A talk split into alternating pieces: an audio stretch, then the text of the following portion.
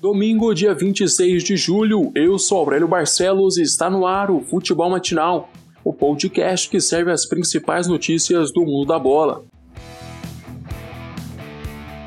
Hoje marca o retorno do Campeonato Mineiro, a duas rodadas do fim, o Cruzeiro se encontra fora da zona de classificação para a próxima fase da competição, três pontos atrás do quarto colocado, o Caldense. A Raposa encara o RT logo mais às 11 horas da manhã para se manter viva no Mineiro. Já o Atlético enfrenta o líder do campeonato, o América, às 4 horas da tarde no Independência. O galo do treinador argentino São Paulo não conta com o atacante Keno, que não foi escrito a tempo no bid, o lateral esquerdo Guilherme Arana e o atacante Diego Tardelli.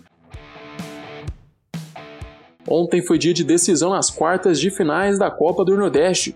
No Barradão, Fortaleza superou o esporte nos pênaltis após empatarem por 0 a 0 durante o tempo regulamentar. Os comandados de Rogério Ceni vão enfrentar o Ceará na semifinal da competição. O Vozão bateu vitória por 1 a 0 com gol de Vinícius aos 44 do primeiro tempo. A outra semifinal vai ser entre o Confiança, que eliminou Santa Cruz nos pênaltis, e o Bahia, que venceu o Botafogo do Piauí por 3 a 1. O clássico entre Ceará e Fortaleza está marcado para terça-feira às 9h30 da noite. E Bahia e Confiança se enfrentam na quarta-feira às 7h30 da noite.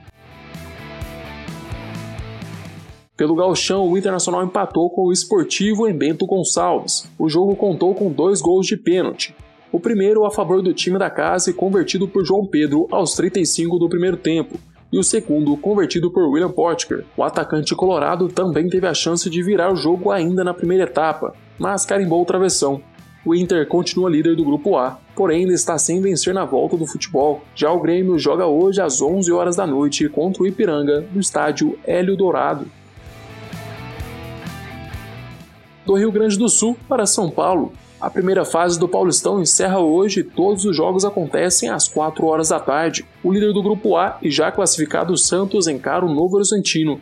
Palmeiras enfrenta o Água Santa e o Corinthians vai à Arena Barueri jogar contra o Oeste. O Timão precisa vencer e torcer para que o Guarani não consiga um triunfo contra o São Paulo na Vila Belmiro. Agora vamos para as notícias internacionais. O ex-jogador espanhol Xavi testa positivo para a Covid-19. O agora treinador informou que cumpre isolamento social no Catar e também afirmou estar em boas condições de saúde. Em post no Instagram, Xavi escreveu que voltará a campo assim que as autoridades de saúde permitirem o retorno e que ele vai trabalhar com mais desejo do que nunca.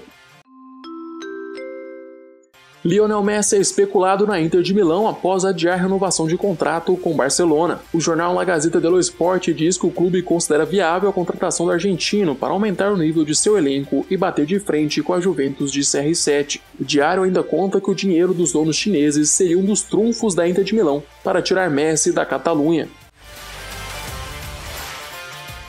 Chegamos ao fim deste episódio.